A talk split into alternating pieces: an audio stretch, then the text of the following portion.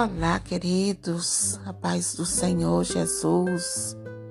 Deus abençoe você, sua casa, sua família, seus bens, tudo quanto você possui, que receba aí uma porção dobrada da graça do Senhor. E hoje eu quero falar com você sobre a sabedoria e o fanatismo.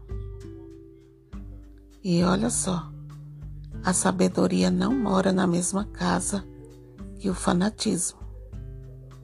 Os dois não se dão bem. Então, cuidado com o fanatismo.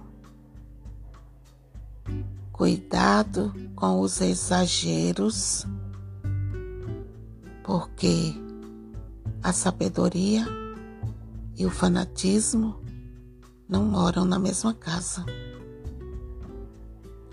Se você é uma pessoa fanática, exagerada, seja na religião, seja em qualquer outra coisa, você é fanático, fanática, cuidado com isso, porque ninguém aguenta gente fanática.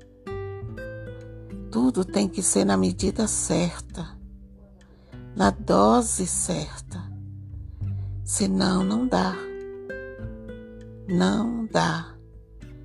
Então, querido, querida, tudo na medida certa para que as coisas fiquem ótimas.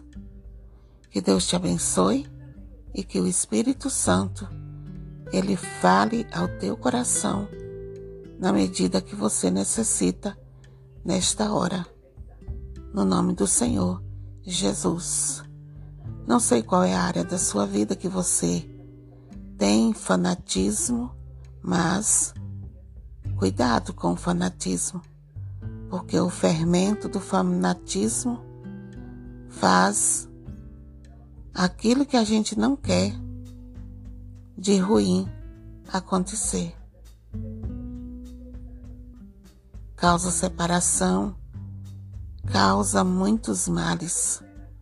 Então, cuidado com o fanatismo, porque, mais uma vez, repito para você, a sabedoria não mora na mesma casa que o fanatismo.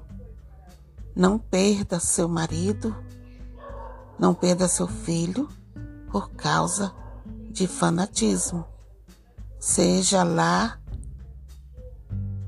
por religião, seja por que for. Renuncie ao fanatismo e acolha a sabedoria, porque a sabedoria nos leva onde Deus deseja que cheguemos. Amém? Beijo no teu coração. Um bom domingo para você.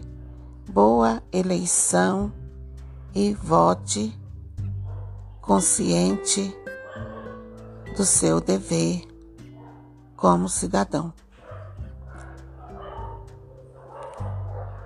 Olha só, eu já vi muitas pessoas separar por conta de fanatismo, por conta de pensamentos diferentes um do outro. Contradições nos pensamentos, na forma de entender as coisas. Então, querido, querida, cuidado com isso. Esse fermento do do fanatismo é um fermento muito perigoso. Então, fique com a sabedoria, porque a sabedoria nos leva a juntar e não a espalhar. Amém?